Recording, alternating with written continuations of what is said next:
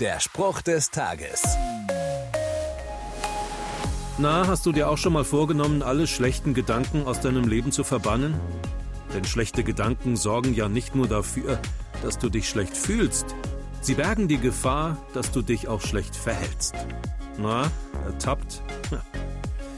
Okay, dann entspannen wir uns mal.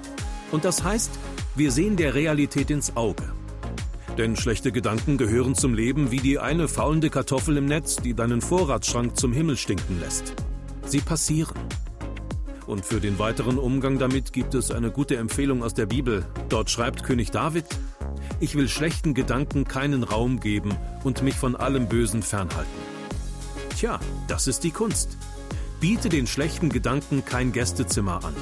Dann werden sie weiterziehen. Der Spruch des Tages steht in der Bibel. Bibellesen auf bibleserver.com.